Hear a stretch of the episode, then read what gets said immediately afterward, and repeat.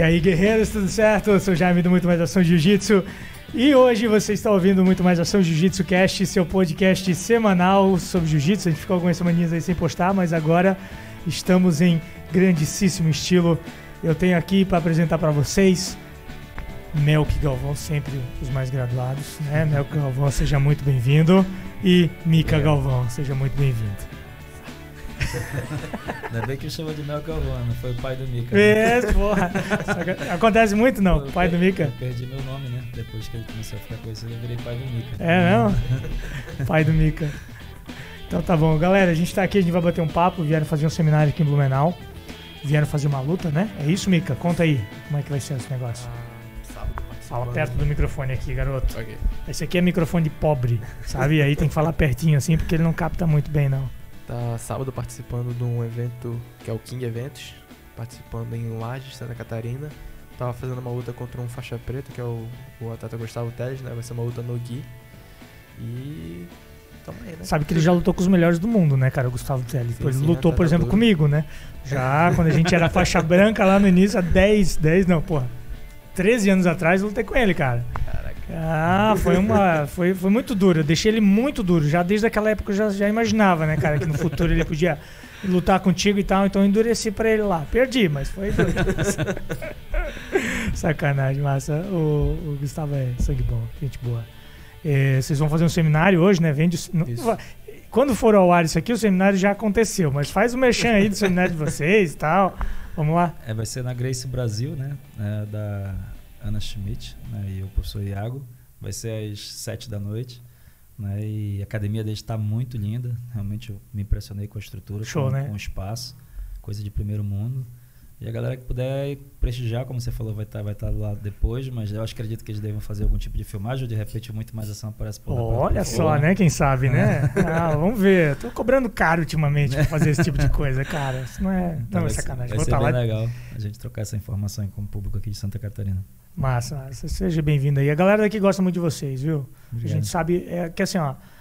O pessoal sabe quando o trabalho é bem feito, quando o trabalho é sério, quando o trabalho dá resultado, né? Então, a gente sempre gosta de gente que faz bom trabalho. Então, vocês, vocês fazem um excelente trabalho, então todo mundo com certeza gosta muito, tá? Vamos bater um papo aí sobre. sobre eu costumo dizer que a gente bate um papo sobre jiu-jitsu. Óbvio, não. O canal de jiu-jitsu fala sobre o quê, né? Culinária. Moda, né? Moda, boa. Não dá. Ó, ó, a patroa trouxe comida aqui. Trouxe comida? Tá filmando já, fofa. Tira o tripé e põe Mas comida, comida é aí. sempre bem-vinda. É, isso aí, viu? Só não derruba as coisas, não quebra nada. Daqui. Isso. Nesse momento, minha esposa tá deixando comida aqui pra gente, tá? Tá bom. Vamos, vamos, vamos, vamos lá. Vamos, antes ela serve a gente aí e aí a gente continua. Melk, deixa eu te perguntar uma coisa. Quem era Melk antes de ser o pai do Mika? Verdade. É... Ah, o Melk, ele é, ele é um policial, né? Eu sou- Policial? É, Sério? Eu não policial. sabia. Sou policial, entrei na carreira militar e depois é, fiz concurso para Polícia Civil, né? Investigador de polícia, muito novo. E era mais ou menos isso, né? Eu fui, eu fui da 11 anos da, da membro do, do grupo de operações especiais da Polícia Civil. Bop? É, um parecido. tipo BOP, é, isso? Da Polícia Civil lá a gente é o Fera, né? Fera? É, Força Massa, Especial pô. de Resgate e Assalto.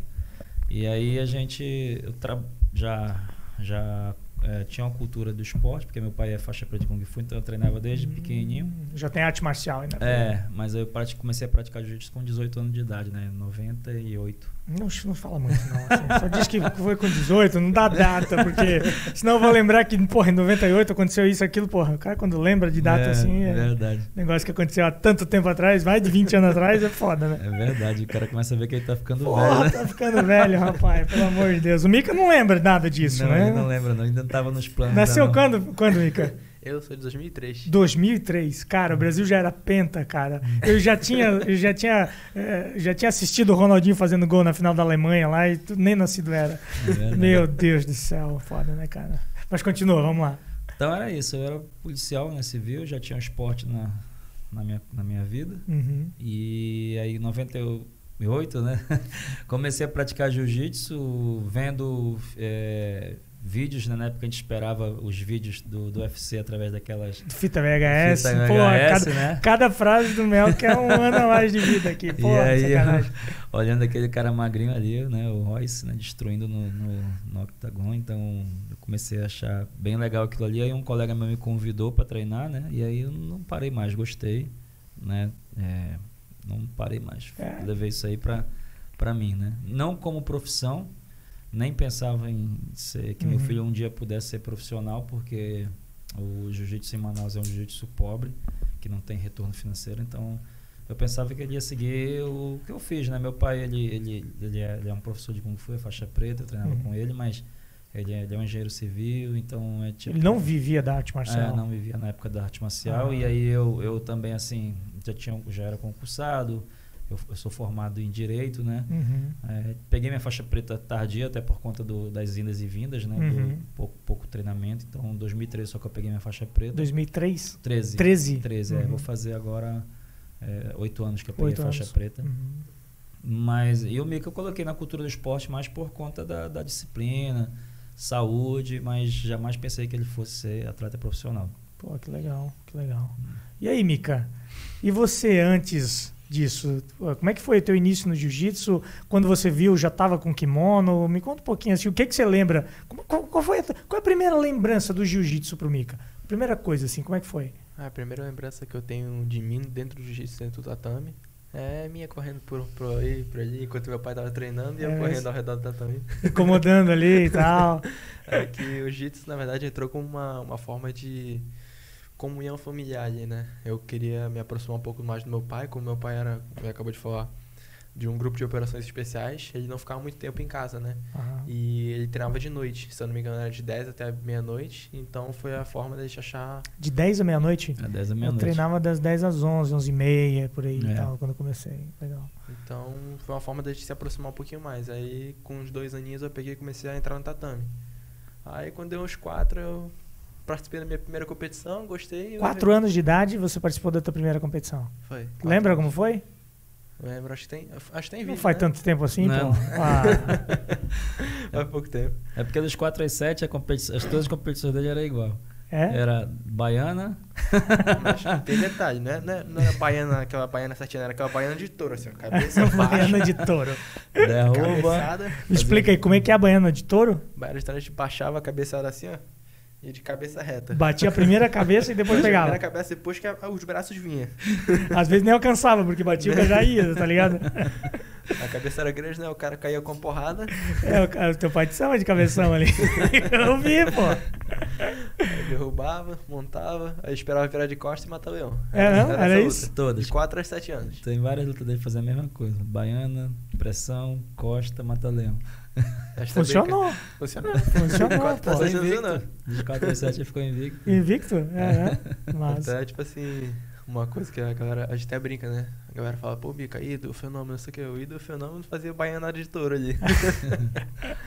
Massa, legal. Show de bola. E aí? é, então você era do, do- era do, do batalhão de especiais lá, de forças especiais e tal, do Fera, né? Aham. É, entrou no jiu-jitsu e como é que foi a transição da polícia para ser líder de equipe? Hum. É, foi, foi muito em função do Mika? Me conta um pouquinho É, disso aí. Na verdade, assim, é, de 4 aos 7, eu não sou o primeiro professor do Mika. Não? Não sou. 4 às 7, o Mika foi meu, meu colega de treino, né? É Porque, mesmo? na verdade, assim, eu treinava, ele, eu, como ele falou, eu passava, era muito puxado. Uhum. Eu trabalhava o dia inteiro e finais de semana a gente ainda estava em situação de operação com a polícia, né? Então, às vezes eu, sei lá, às vezes sumia mesmo. Usava jiu-jitsu na polícia? Ah, a gente usou várias vezes, né? É. Porque o jiu-jitsu é bom, né? Que não, não tem a lesão né, em si do soco do, do uma joelhada. Então, Tem a alguma gente- história aí que você pode contar pra gente que usou Ah, o jiu-jitsu na tem, tem polícia? várias, né? É? Várias que a conta gente... aí, conta aí. Principalmente quando o cara, a gente pegava o cara é, que tinha ut- utilizado entorpecente, né? O cara fica... Doidão? É, e botava pra pagar os caras, não tinha... É, não? Era melhor do que matar, né? Era melhor do que atirar, né? Mobilizava e apagava. Aí o cara dorme, isso aí algema e faz o que tiver de fazer. É, O que, que você acha que o jiu-jitsu. Policial devia saber jiu-jitsu? Todo, todo policial deveria saber jiu-jitsu. É. Ia ser bem mais fácil, né? É, né? A vida dos controlar. caras, né? Bem mais fácil. Os caras são, os caras são foda, bicho. O cara pra ser policial, bicho, o cara tem que ser. Tem que ser primeiro, o cara tem que ter coragem pra caramba. Te parabenizo isso. Hum, o cara tem que ser muito foda. Tem que ter muita coragem pra ir lá, né? É, porque tá botando a vida em risco o dia inteiro, né, cara? Era meu Sim. sonho. Era o teu sonho? Eu, quando era pequenininho, assim, eu, eu- eu- quando eu não tinha o esporte, assim, como uma, uma visão de ser uma profissão, eu queria ser policial. É, muito espelhado pelo. É, pelo claro, né? É. O Meu É. pai até um certo Não, tempo aí é nosso herói, né? É. Até hoje até é o meu herói ainda. Legal, pô. Mas eu queria legal. ser policial. Se eu não fosse atleta, eu eu escolheria o, o rumo de polícia. É, massa, massa. Cara, te parabenizo, bicho, porque é- tem que ser, tem que ser macho, cara, pra fazer. É, porque- tem que gostar, né? tem que ser- Porque, tem que gostar, cara. Na Porra. verdade, assim, tinha muita abdicação, né? Muita, muito distanciamento da família da- por conta da minha, da minha atividade. Mas então, aos sete anos, o Mika, ele treinava, ele, o meu professor, eh, que era professor dele na época, também incentivou ele a competir, ele competiu algumas vezes. E aí, com sete anos, ele veio com uma história maluca de, de, virar, de virar jogador de futebol. Eu não sei com que onde ele tirou isso. Talvez a mídia, né? Não sei. né? mas, Foi, jogava alguma coisa não? Ah, Deus me Não muito jogava ruim, nada. Muito ruim. Cê- ah, lógico, Tem um, todo. termo que, tem um termo que é, é- é especialmente para pessoas do meu tipo. É, chamam de perna de pau. Ah, conheço, conheço muito, já usaram muito comigo esse termo, entendeu? perna de Nossa, pau e deixa Tamo eu junto. chamava de campota também, que é as perninhas aquelas tortinhas assim, né? A cara, não, cara, pô, tuas pernas tortinhas são perfeitas pra fazer guarda. não É, existe essa rapaz, coisa. olha só, pra fechar guarda aí, ó, pra fechar triângulo, pé na torta, tá bom. Não, e aí ele, ele veio com essa história de, de virar jogador, só que eu já tinha visto, né? Todo, todo, todo mundo que é brasileiro dá uma bola pro filho, né? Não tem Sim, jeito. E eu já tinha dúvida. visto que não tinha Não tinha talento talento né? pra isso. Aí eu peguei, né? Não, não frustrei ele, comprei uma society, né? Daí comprei os equipamentos todos bot- e botei ele pra jogar bola na rua. Na rua, na, na rua tinha aquelas peladinhas de, Sim, de- sim. de trave. Aí ele pediu dos garotos que estavam na frente pra ele jogar, com, com alguns essa minutinhos já empurraram ele pro gol. E depois do gol expulsaram ele. expulsaram ele. Aí ele falou que o problema dele tava na, no society, no sapato. né? Ah, é- no tênis, é claro. é, né? que tava atrapalhando ele. Aí eu disse, não, então vamos tentar amanhã de novo. Aí fiz a mesma coisa, fui lá com os garotos, né? E aí eu, eu peguei e pedi dos garotos pra ele treinar. eh, eu Desculpa, Jogar, treinar, jogar, é, jogar, jogar. jogar futebol, só que aí dessa vez ele foi descalço. Com dois minutos ele arrancou a cabeça do dedo e deu um chute no asfalto. Cara, porque assim, eu vou te dizer. é, O cara que jogou bola e não arrancou a cabeça do dedo no asfalto não jogou bola. não rapaz. jogou bola. Aí ele voltou pra. ele voltou, eu tava lá na frente assistindo, ele chorando, aí entrou, aí eu conversei com ele, né? Porque ele queria, na época, ele queria parar de treinar pra virar jogador profissional. Nossa, já É. assim, com sete anos? É. Aí eu conversei com a minha esposa, né? Eu pensei, falei com ela, eu acho que ele tá querendo desistir porque ele só treina com adulto, treina de adulto. Então ele era a única criancinha no horário de adulto e ainda assim ele conseguia ganhar as lutas, né? No, no- dentro da, da idade dele. Mas no treino, muito provável que ele se frustrava, porque. É, porque não tem brincadeira, não tinha né? Não tem, brincadeira, não tem, não não tem tinha- criança, não tinha nenhuma criança, era ele e adultos mesmo, né? Então, aí o que que eu fiz? Eu comprei do meu dinheiro, né? Algumas placas de tatame. Uhum. Aí eu falei com a vizinha que tinha uma garagem um pouco grande, falei com ela se eu podia começar um projeto ali. Aí ela deixou, né? A ideia, a ideia realmente no começo do projeto era só é, não fazer ele desistir Uhum. e de repente entreter os meninos, né? Fazer uma brincadeira. Claro, Pegar- Aí eu claro. peguei os garotos que estavam lá na rua mesmo, convidei eles, disse, ó, a partir de agora vai ter jiu-jitsu de graça aqui, né? E aí eu peguei e comecei a dar aula na garagem da vizinha. E aí ele descontava também, né? Os garotos que tinham expulsado ele. que ele batia nos Sim, sim, garotos. né? sim, sim, sim, sim, sim. Mas aí a coisa foi. foi No futebol não deu certo, mas no jiu-jitsu aí o, É. o Galo cantou. Vem aqui, você vai pagar. Isso foi em 2011. Então, assim, eu dava aula quando eu podia, porque eu tinha muita ocupação mesmo. Então, eu tinha um grupo. grupo não, eu tinha telefone contato dos pais. E eu tinha também uma pessoa que fazia o. a- avisava, né, quando ia ter treino, porque a polícia era muito imprevisível. Então, tinha dia que dava, tinha dia que não dava. Então, dava uma média de duas aulas por semana. Era um negócio bem, bem tranquilo. Uhum. 2011 eu abri o projeto e do meio de 2011 aconteceu um, um acidente de trabalho onde eu acabei é, o cara era, um, era, era não era uma, era uma pessoa que estava sendo investigada Uhum. e acabei é, disparando e matando o cara e é, foi, um Sério, negócio, foi um negócio sinistro Tinha histórico de, do, do, É. do rapaz ser violento, né? Então a polícia tinha que estar preparada ali pra É. Sim, sim. então tanto é que eu fui absolvido caiu no Supremo e deu cinco votos a zero que é a minha prisão e aí passa, eu passo por uma prisão de um ano, né? Passei por uma prisão de um ano, um negócio bem, bem frustrante. né? Sério Foi- mesmo? Foi bem frustrante. Caramba. E aí, assim, é, na época o delegado geral gostava muito do, do, do É meu. foda, né, cara? Desculpa, Melk, mas assim, porra, o cara tá lá é, arriscando a vida, É. né, pra, pra cuidar da população e tal, né, bicho? Eu vou, ter, E- eu vou ter história pra contar quando eu for mais velho. Eu vou falar assim: meu oitavo, meu oitavo, meu oitavo aniversário eu passei na prisão, hein? É. cara, que É, então, coisa, mas assim, eu acho que Deus sempre faz as coisas da, da melhor fo- forma possível, né? Se não tivesse acontecido isso, eu, eu não estaria aqui com você, com certeza eu estaria na, na rua, eu estaria, eu estaria morto, meu filho teria seguido uma vida, uma vida, uma vida normal, né? De, Muito provável que não como jogador de futebol, né? Não como jogador de futebol, ele deveria estar agora perto de estar entrando na faculdade, né? É, de 17 alguma outra pra coisa, 18, é. né? Culinária, sei lá. É. Aí o delegado geral na época, né, que era o, o chefe, ele gostava muito de mim, né? E ele sabia, minha ficha era limpa, então tinha elogios de governador, de presidente, de, de juízes. E aí ele pegou e disse, Mel, vamos fazer o seguinte, tu já tens um projeto, né? Tu já tens um projeto, ele já sabia do meu projeto. Aham. Na época era faixa marrom de jiu-jitsu. E hum, é, a situação de rua pra ti fica complicada, porque envolveu muito a mídia. Envolveu muito a mídia. Foi- Ah, foi um entendi. negócio, foi um negócio assim que é, gerou uma. Porque, Comoção, é, a comoção a pública. A, verdade é, que- a verdade é que a- não, não vende você dizer polícia mata bandido. Não, né? Não vende, isso não dá, isso não dá Não dá imagem, ibope, não, dá, ibope. notícia. Agora quando você diz polícia mata pai de família na frente dos Puta. filhos, aí realmente dá, dá, dá, dá, dá, dá imagem, sim, né? Então, sim, sim, sim, sim, o pessoal É. pegou muito no meu pé, o pessoal da mídia, né? Depois, como eu falei, lá na frente eu fui absorvido, foi 5x0, até que hoje eu sou policial normal. Mas aí o delegado falou, Mel, para preservar a tua imagem, tá saindo agora, fiquei um ano preso, Nossa tu tá Senhora. saindo agora, então eu vou te. Eu vou oficializar esse projeto aqui e vou te dar um- uma, uma, uma, uma disponibilidade maior para te trabalhar e cair em cima aqui. No começo, para mim, é, é, foi um pouco frustrante, porque eu gostava muito do que eu fazia.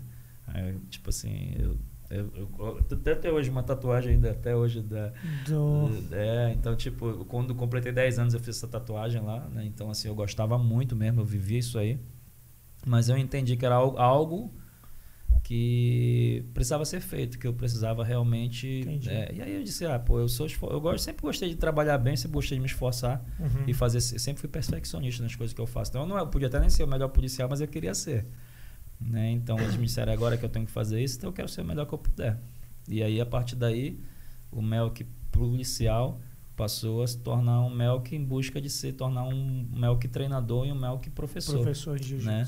Legal. E aí eu vi os garotos assim criando também expectativas, né, com relação a, a- ao esporte, que eu lidava com muito garoto Uhum. pobre também. E aí eu comecei realmente a viajar, a estudar, tentar me aprimorar, né, para me tornar realmente um bom professor. Mas até então não tinha nenhuma possibilidade de, de meu filho largar tudo e, e, e virar e virar atleta profissional, porque em Manaus o jiu-jitsu ele é pobre, então a visão que eu tinha de, de jiu-jitsu era aquilo, né? Até que um dia ele treinou com com um amigo meu, eu sempre agradeço ele quando eu falo isso. Aham. E esse meu amigo ele me encheu o saco, porque ele já tinha uma temporada fora nos Estados Unidos, né? É, tem uma história dos Estados Unidos aí que eu quero É. conhecer um pouco aí. Vamos e lá. aí ele já tinha me enchido o saco, né? Dizendo pra mim pegar o Mikael e ir pros Estados Unidos que eu ia ver. jiu-jitsu. E eu não acredito, pô, eu vivia na minha maloca ali, né? Sim, não conhecia nada de jiu-jitsu. Pra mim, o que eu, o que eu vejo de jiu-jitsu é o jiu-jitsu em Manaus. Então, todo professor de jiu-jitsu lá, o cara Mas tem uma tá. profissão e o jiu-jitsu é hobby. Ele dá aula à noite, muitas das vezes só pra pagar o mas aluguel mesmo. o que que... Mas assim, agora vocês vão me explicar, cara. O que que tem na água de Manaus, bicho? o que que tem lá, cara? É Xande Ribeiro, é uma galera... Tem um monte lá, cara. É, eu, eu já parei pra pensar sobre isso. Eu acho assim, eu tenho minhas teorias, né? Primeiro, Ah. primeiro a gente tira da, da- do muito, a gente tira a qualidade. Então, tem, Tem, a- muita gente ah, treinando lá. tem lá, lá o Cada cara, esquina. tipo assim, a cada esquina tem uma academia. Então, É, assim, não? o garoto, ele, ele- é, assim, o dele foi um acaso, né? Ele querer ser jogador de, de futebol foi uma coisa, e assim, foi uma coisa rápida. Mas ah, os garotos já nascem querendo ser lutador.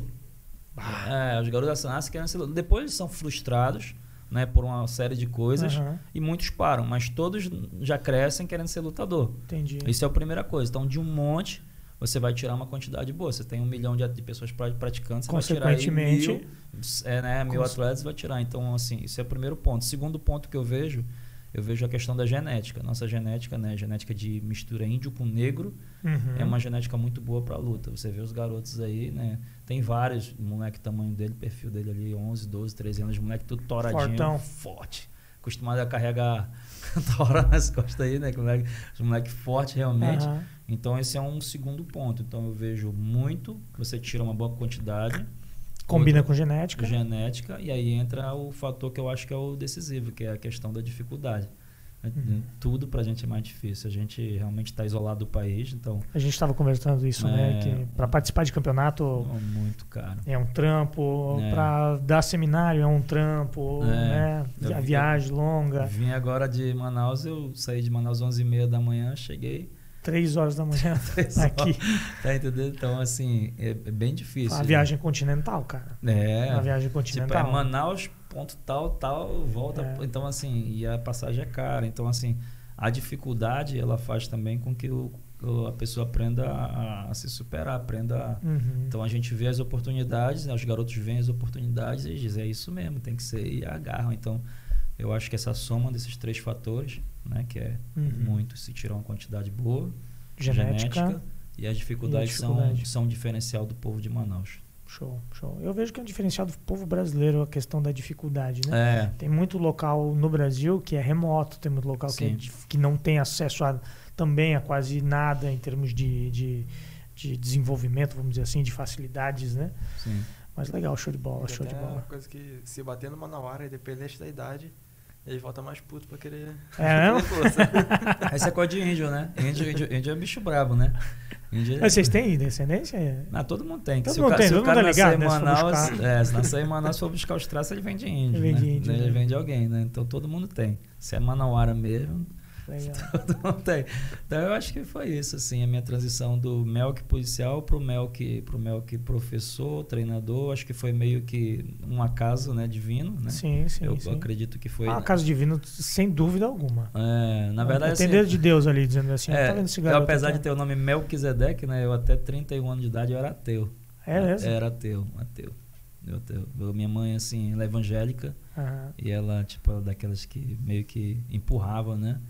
E, e aí quando você cria desgosto por uma coisa, você vira, vira. Então eu passei, sei lá, 15, 20 anos sem entrar numa igreja e realmente sem, sem, sem É crença nenhuma. Após esse acontecimento, você... Após esse acontecimento, eu vi que realmente tinha. Após vários acontecimentos, né? Eu vi que. Tem algo maior, né? Tem algo maior. Tem algo maior Tem aí, algo né? maior que É. Você pode não acreditar em Deus, você pode, você pode ter sua crença e tal, Não, eu sou cristão hoje. é, é, Hoje eu sou cristão. é- tem algo maior, cara. Tem Deixa eu ver algo que a, coisa, a pior coisa da, da vida do velho foi, na verdade, o que abriu a porta pra ele fazer o que ele realmente gosta, né? É, né? Tá longe de perigo, tá com a família, tá fazendo uma coisa que ele gosta, tá de boinha ali. Ajudo várias, várias pessoas, né? Então eu acho que é. Que massa isso, né, cara? né, Que massa É isso, bem bicho. legal. Conseguir fazer aquilo que você gosta, conseguir levar é, Oportunidade. oportunidade para pessoas que eventualmente não teriam, né? E aí Sim. você consegue abrir uma, uma, uma imensidão de possibilidades para muita gente. Onde é que tá o Dioguinho hoje? Deus é imbudável, né? Ah, o Dioguinho tá em Abu Dhabi, cara. Tá O Dioguinho tá montando em camelo. Ele tá lá passeando nas ruas de Dubai, lá admirando as Lamborghinis e tudo mais. É. O Tá Dioguinho saindo tá bem. pra, pra, pra jacuzzi e tal. Aí, ó, entendeu? Porra, bicho. Esse Dioguinho, até briguei com esse Dioguinho, te cuida. Tu não te acostuma com isso, não. Daqui a pouco eu vou te trazer de novo pra Manaus pra te ver o que, que é bom. Dioguinho, abre o olho, Dioguinho. Abre o olho, Dioguinho. Olha só. O- Sacanagem. Ah, moleque, vai que voa que o mundo é teu, moleque. Vamos lá. É, beleza. Entendi aí uma, uma, uma parte bem legal, né, da, da tua vida nessa transição e tal, de onde o Mika se encaixou aí no meio, da- do, do lampejo de loucura de querer é, ser jogador de futebol e tal. Você E- que. Mica, e aí, depois que passou isso, aí você encarou, eu, o Mel que te colocou no caminho do jiu-jitsu, como é que foi isso? Eu acredito que não foi nem o velho que me botou de volta, foi a minha cabeça que venceu. Cara, deixa, bora voltar pra onde eu sei, pelo menos. É, É que, tipo assim, eu sempre vi a minha pessoa com facilidade em esportes de luta. Eu, gost... eu fazia, quando eu era menorzinho, minha, irmã- a minha mãe, desculpa, a minha mãe, ela... Meu pai e minha mãe me levavam pra bastante esporte, né? Como eu tinha bastante energia. aham, Então, eu fazia capoeira, Depois eu já saía da capoeira, fazia natação, aí eu me arrumava, voltava pra casa, comia e já ia pro jiu-jitsu de noite. Isso com quantos anos? Isso, acho que sete? 7, 8. É, sete, oito anos mais ou menos. Bem novinho, então sempre Bem fez novinho. muito esporte. Sim, eu sempre gostei de esporte de luta e com água também, né? Aham. Então, aí quando deu mais ou menos uns meus 10, 11, 12 anos assim, foi quando o amigo do meu pai pegou e falou pra eu levar para os Estados Unidos. Quando eu bati nos Estados Unidos, eu vi um outro um outro jiu-jitsu, né? A gente viu um jiu-jitsu de uma forma mais profissional. Você já tinha. Agora deixa eu, deixa eu entender a linha do tempo aqui. O projeto tava na, na garagem da vizinha ainda? Não. Não já, tava já tinha- mais? já tinha evoluído. Acho que quando eu tinha 10 anos, a gente já tava na, numa casa de um aluno. Deixa eu explicar. A gente iniciou na garagem da vizinha. Aham. Só que aí a gente queria um espacinho melhor. A gente pegou e alugou um, um localzinho pra gente e começou a, a, a- pedir uma colaboração de Entendi. acho que uns 20 reais assim, do- dos alunos pra ajudar ali Uhum. a pagar aquele espaço. Aí foi um aluno lá na academia que ele passou mal nesse local, que era aquele local abafado. Uhum. Bebedourozinho ali de, de uma boquinha ali pra todo mundo, Uhum. muito quente. E o pai dele pegou e perguntou assim, pô, por que, que você tá voltando pra casa assim, desse jeito? Aí ele, não, a academia é muito quente, pai, é muito quente. Aí peça pro seu professor trazer a academia pra cá, então. Porque ele em cima tinha um espaço muito grande que ele não utilizava, ele só utilizava pra, pra lazer dele, né? Cara, foda, vai. Aí pegou, a gente foi pra esse local aí da, da academia. Aconteceu uma tragédia da gente perder esse aluno. E a gente, em, em homenagem a ele, pegou e... Ele deu- faleceu? Faleceu, faleceu, Sério? infelizmente. É, aconteceu um... Ele foi assassinado, o garoto. Ah, foi. Uf, O garoto foi assassinado, foi. uf, não, é tipo, eu achei que tinha morrido no treino, alguma coisa não, assim. não, não, não. Não, não, tá, não, não. sei. Sim, sim. Ele, foi- ele foi assassinado e, inclusive, eu prendi, Nossa, eu prendi dois dos. É verdade, ele foi confundido com um traficante da área. Meu Era Deus, uma, era uma área vermelha. E aí é, ele, ele cresceu ali, nasceu e cresceu. E ele tinha um, um colega dele que cresceu junto com ele, que só que se tornou traficante. E aí ele, assim, é uma coisa que eu falo muito pra ele, né? Independente se você, se você é ou não, evita mais, mais companhias, né? Porque Ah, ou você vai se tornar o meio te o- influencia o muito. meio te cara. influencia ou você vai passar por alguma situação Que você vai ser confundido, Então esse garoto que- aí, por exemplo, ele tinha essa amizade com esse com esse traficante Putz, e aí os caras foram pra matar o traficante, confundiram e mataram ele. puta que Uhum. pariu. Aí eu acabei, como eu falei, eu acabei eu prendi o prendi o cara que pilotou a moto e pedi, e prendi o cara que mandou matar, só não prendi o atirador, o atirador fugiu. Sim. Depois eu perdi contato, então, então enfim. Aí a gente começou o projeto, né? O projeto ali, mas a- até ali é, eu nunca imaginei que ele fosse ser profissional, porque é, eu vi aquilo ali como uma, uma coisa boa para os garotos que não tinham exatamente nada, Sim. mas para ele assim, eu, eu não sou rico, mas eu também não, eu não, nunca passei necessidade. Eu, Uhum, eu venho de uma, também. de uma família que a gente que a gente é ensinado a cursar faculdade, Uhum, seguir uma, uma uhum. Então era isso uhum. que eu tinha para ele. Quando foi realmente de 2015, eu viajei para os Estados Unidos in- incentivado por esse meu amigo, Sim. fora que a gente viu esse que ele falou. A gente viu um jiu-jitsu que que realmente ele era, ele era valorizado e a gente viu gente vivendo daquilo ali. E aí foi a hora que ele falou, pai, eu, isso aqui eu quero para mim, eu consigo fazer isso aqui também, eu quero viver disso aqui. E aí foi a hora que a gente voltou para Manaus. Quantos anos? Tinha até um termo assim que a gente- é, acho que eu tava com 12. 12 Na anos. Foi, tá. te- tinha um termo que o Vai sempre usa né, com a gente, que é a gente, quando a gente foi para Estados Unidos a primeira vez, a gente ficou que nem o cachorro quando ele fica na frente do açougue. Ele vê a carne, mas ele não pode Não pode né? É, isso foi, acho que os Estados Unidos para mim foi, o- foi, foi um dos pontos decisivos, ponto chave para a gente fazer o que a gente faz hoje em Manaus e para ele se tornar o que ele é, porque realmente assim Muda a visão, né, Mel? É, eu cheguei lá pra lutar e quando eu voltei pra Manaus, eu botei na minha cabeça que eu disse, é, eu vou eu vou largar a polícia, vou largar a polícia e vou embora com meu filho e vou viver disso aqui. Aí eu falei, eu comuniquei isso pros garotos, né? Porque eu já tinha nessa época eu já tinha mais de 10 campeões brasileiros formados por mim, tudo, tudo, Caramba! curu- tudo curumizinho, é. Tudo. É, tudo curumizinho. é tinha tudo mais de 10. molecada, tudo molecada. É, eu sempre trabalhei Nessa com público, faixa de idade, assim. Ah. público fem- infantil ali, então Ah. era 12, 13, 14, Não, 15 nosso anos, projeto 16 anos. era conhecido, tipo assim, no Brasil todo. Quando chegava ah, os atletas de base do projeto A, todo mundo já sabia. Ih, rapaz, é, é bronca Ali é bronca. É, que o moleque era sistema militar, né? De treinamento. Imagina! Né? É, é muito, Né? muito rígido. Agora fala aqui pra nós. É, Só eu e tu estamos conversando. Olha nos meus olhos. É muito rígido, não? Não, o velho tá até um duque agora. É, né? Tá uma pessoa muito educada. Antigamente o velho era mais sistema bruto, né? Como ele era acostumado a tratar com os meliantes.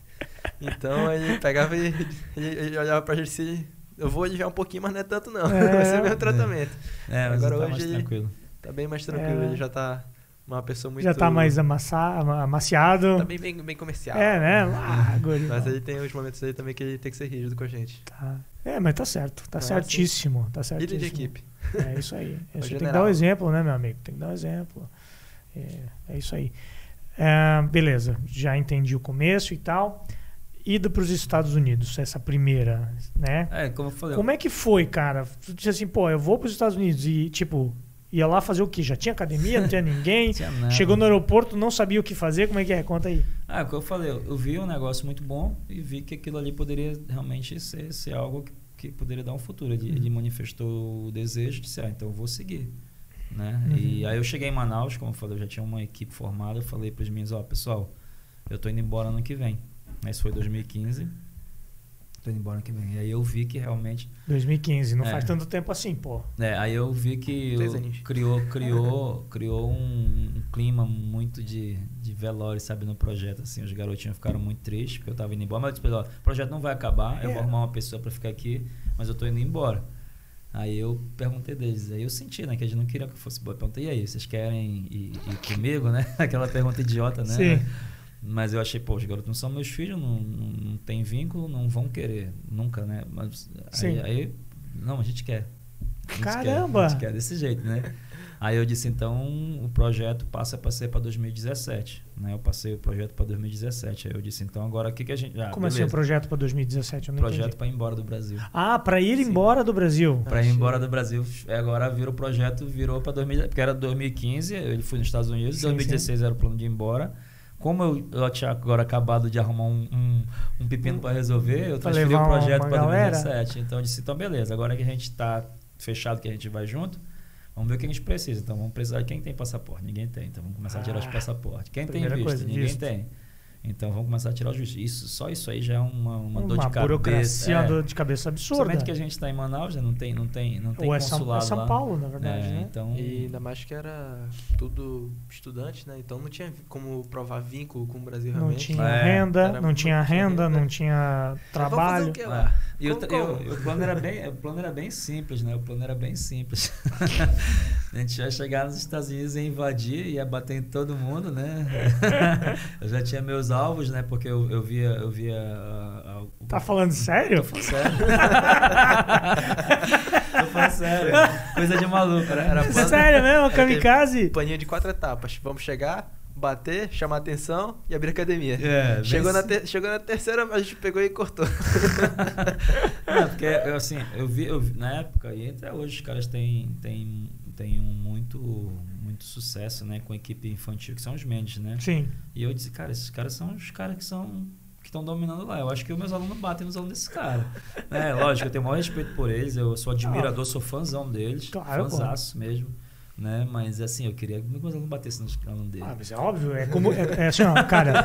ca- Tu, tu acha que qualquer outro professor que olha você, o Mika, diz assim, cara, o meu aluno quer bater nele. Sim. Todo mundo quer bater Sim, nele, sim, não é verdade? Qualquer campeonato que entra, o pessoal quer Lógico. bater no Mika. Então, Hoje à tarde, por exemplo, eu e o Mika rolamos e assim, eu não vou dizer nada aqui.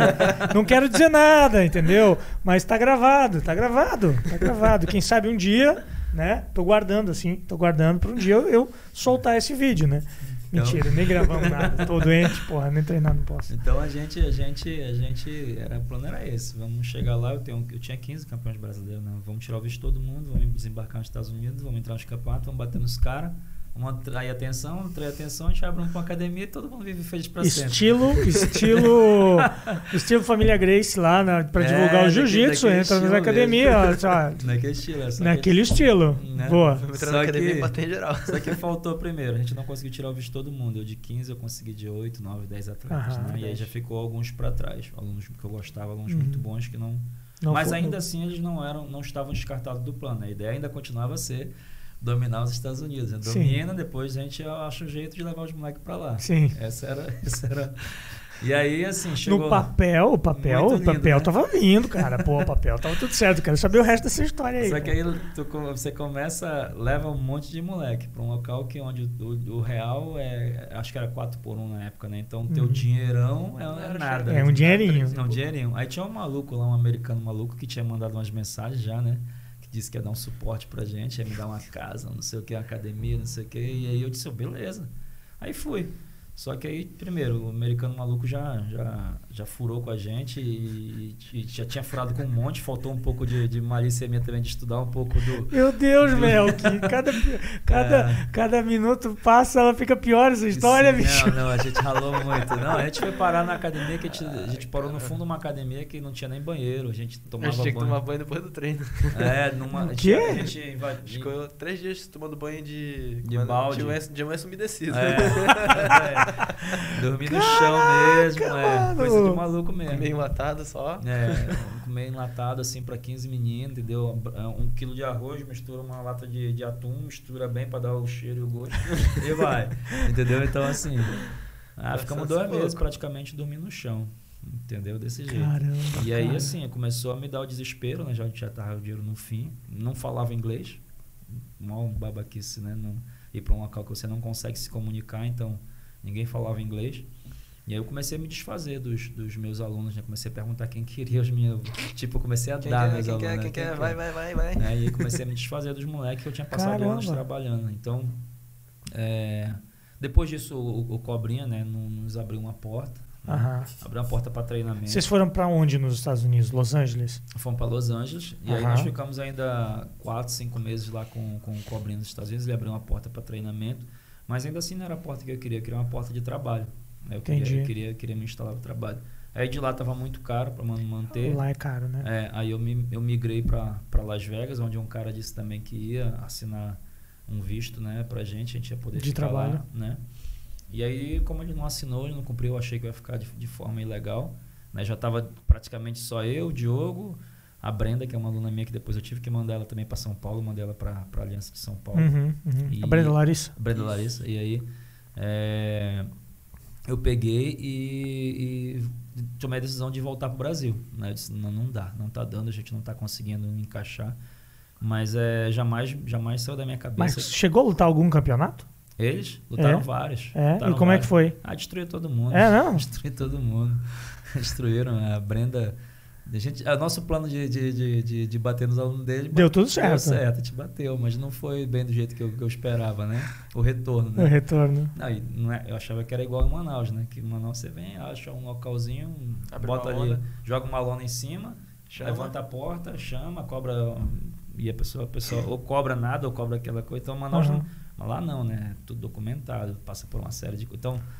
Então, Lá maluquice é total. business, né? Lá é mas negócio, aí, é, cara. mas aí entra aquela situação que ele falou, né? Ele não, ele não, ele não experimentou, né? Então ele viu, ficou com fome, deu desejo, mas não experimentou. Aí quando chegou em Manaus, eu lembro como se fosse hoje, chegou eu, ele e o Diogo, eu já tinha perdido todos os meus alunos, já tinha Caramba. todos os meus alunos, eu, tinha, eu, tinha, eu tive que desfazer deles. Aí tinha mandado para São Paulo, Rio, um tinha ficado nos Estados Unidos, então enfim. Já tá- eram todos muito bem encaminhados dentro do jiu-jitsu, então. É, não, Nesse é, sentido. é, os moleques já eram, já eram, Já não. já eram, sabe, campeões, já ganhavam as coisas. Então, Uhum. eu cheguei pra eles e disse, cara, e aí, lembro que o professor Diogo me perguntou, e aí, professor, como é que é? Eu disse, como é que é o quê? O que, que a gente vai fazer? O que a gente vai fazer? Vamos trabalhar mais, cara, vamos trabalhar mais, vamos trabalhar dobrado. Trabalhar dobrado até que alguém enxergue o nosso potencial, a gente consiga realmente ter, ter oportunidade. E a gente passou o ano de 2018 todo trabalhando, né? Trabalhou bem forte, era bem forte mesmo. Muita gente jogou velho nessa época. É, os caras, Os na verdade, assim, assim... Porra, mas também, né, bicho? Vamos lá, né? né? O cara meteu um monte de moleque dentro do avião, levou pros Estados Unidos e é foda, cara. Não, puxou uma responsa danada É, pra você, puxei, cara. puxei você mesmo. puxou uma responsa. Não faria de novo. Não, pois é, Não faria imagina. de novo. Eu não Assim, faria de novo, puxei Sabe? muito. Você puxou uma responsabilidade gigantesca para tuas costas nessa É. situação, cara. Achei. Não É, foi assim. nem a questão de, de, de ter levado a galera, mas foi quando voltou pra Manaus. Ele falou assim, pra que você voltou? Acabou com a carreira do menino. Não tem o que ele fazer aqui. Falaram isso? É? né?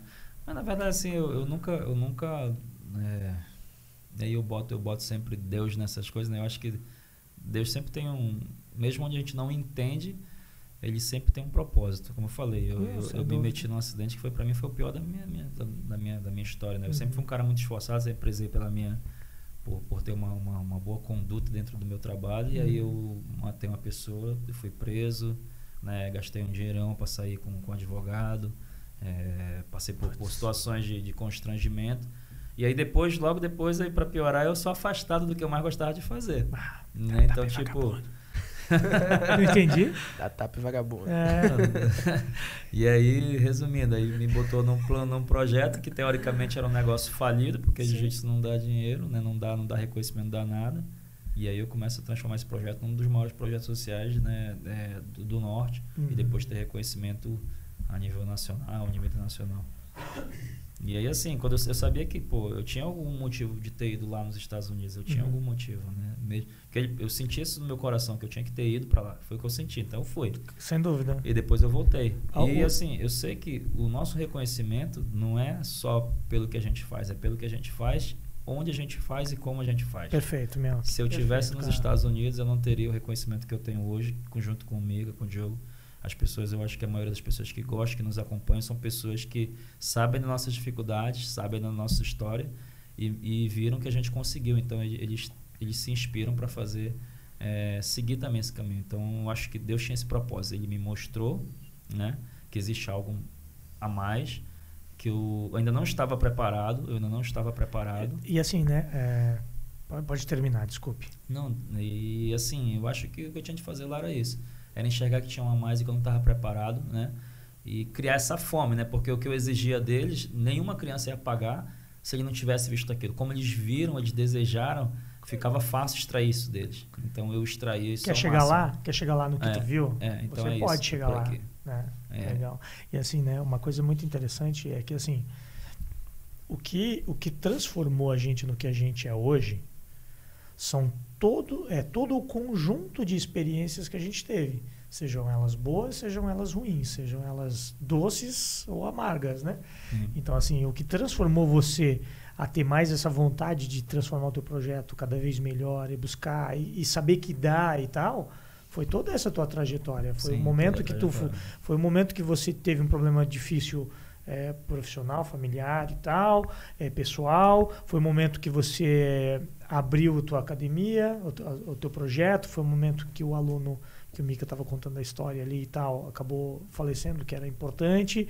Foi o momento que você foi para os Estados Unidos. Foi o momento, sabe? Todos esses momentos transformaram você no que você é hoje com e, consequentemente, você é, derrama toda essa tua experiência para cima dos teus garotos, né, cara? É. E Isso é muito legal.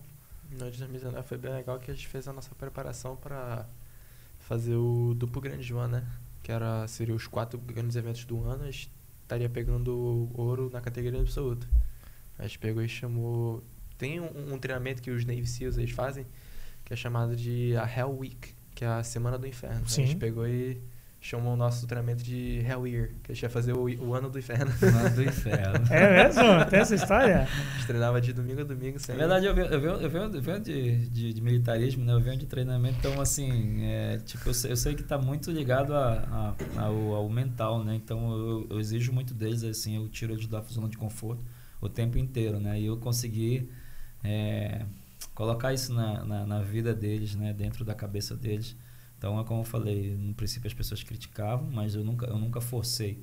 Eu, eu, eu, eu apenas incentivei, que é diferente. Eles Uhum. faziam porque eles queriam. Mas era bem duro, entendeu? Era treinamento de domingo É, a domingo. assim, ó, é- treinamento é- de domingo a domingo, né? Eu não te obrigo a querer, mas se É. você quer, É assim. é assim. Então, é, era hoje não é mais assim. Eu confesso assim que a gente fez o que tinha de fazer, né? Mas você achou é- que foi importante isso? Ah, com certeza. É? Isso, isso fez é, o diferença, fez é, é, eles deixarem de ser meninos para se tornarem atletas em alto rendimento, né? Então, É. É, mas hoje, assim, eu penso muito a longo prazo. Então, ele, ele tá, continua tendo uma semana bem, bem puxada, uma semana bem, bem dura de treinamento. Mas ele tem o descanso dele no final de semana, que eu respeito. Então, ele volta, é, ele, ele dá uma relaxada, ele ganha o fôlego para a semana toda ele voltar a trabalhar. Eu penso hoje muito no, no longo prazo, porque do jeito que eu fiz né, com eles, podia ser que ele não aguentasse fazer isso até os 30 anos de idade Entendi. não pudesse se estressar. Então eu pensei isso não. Eles estão evoluindo assim agora, Eles estão bem, estão evoluindo, tá bom o nível, mas eles têm que ter também uma, uma, uma hora de relaxar para não quebrar, para não quebrar antes do horário, porque eu, quero ver ele competindo aí até os 30, 35, sei lá, Em alto nível. em alto nível, A né? gente vê grandes atletas competindo com 40 anos. né? É, então eu pensei... O Cobrinha, o Cobrinha fez o Super Grand Slam que ele, que ele- 38, com né? 38 anos. Então, é. ADC, ADCC brasileiro, europeu, mundial e pan-americano. Isso, então, É isso, né? é. Então a minha ideia foi assim. No mesmo ano. Ainda, ainda não é muito fácil, que tem muito garoto que chega lá e, e, e volta, vai embora ou desiste. Né? Agora, semana retrasada, foi um, um garoto de um estado, não vou dizer de onde foi, Uhum, uhum. mas um professor pediu, o garoto, não sei, resu- resumindo, passou lá, ele passou uma semana no, no- no- Não, quatro, cinco dias. cinco dias, aí quando foi no final de semana ele nem me falou nada, ele sumiu, fugiu. Fugiu? Fugiu, voltou para a cidade dele. Caramba, velho. É, porque... É, É outra pegada, né? É outra pegada. É outra né? pegada, Outra é pegada, outra né? pegada. E assim, não adianta. É assim, cê- nem todo mundo está preparado. nem todo mundo tá preparado. Não tô nem dizendo fisicamente, mas psicologicamente para É. conseguir encarar isso, né? É, porque é dedicação É. o dia inteiro, né? O Pode dia crer. inteiro, então é, é- é meio complicado. Mica, agora tá, mi- tá, tá até tranquilo, assim. Já teve caso de pessoa pegar e três dias já ter vazado também. é mesmo? Conta Mas pra mim como é que foi esse, esse ano do inferno aí.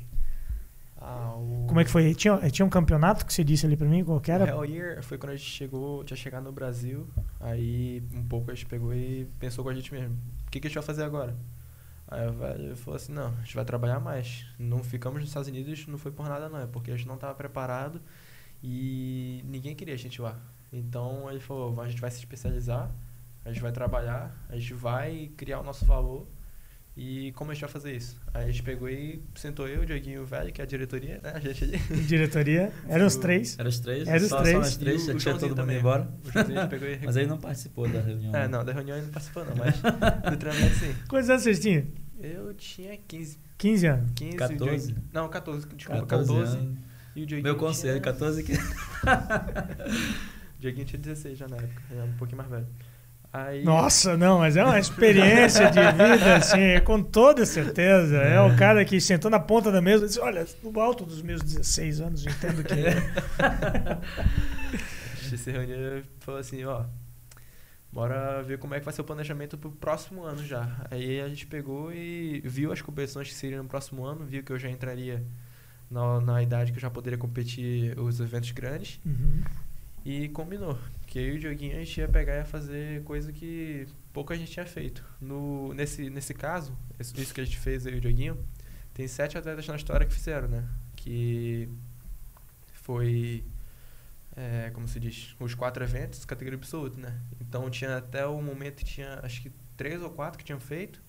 Aí no mesmo tempo que eu e o Dioguinho fizemos, e fizer, eu acho que foi o Eric. Foi o Eric que fez, né? É, o Vitor Hugo também. E o Vitor Hugo também no mesmo ano. Então, Quais são os eventos?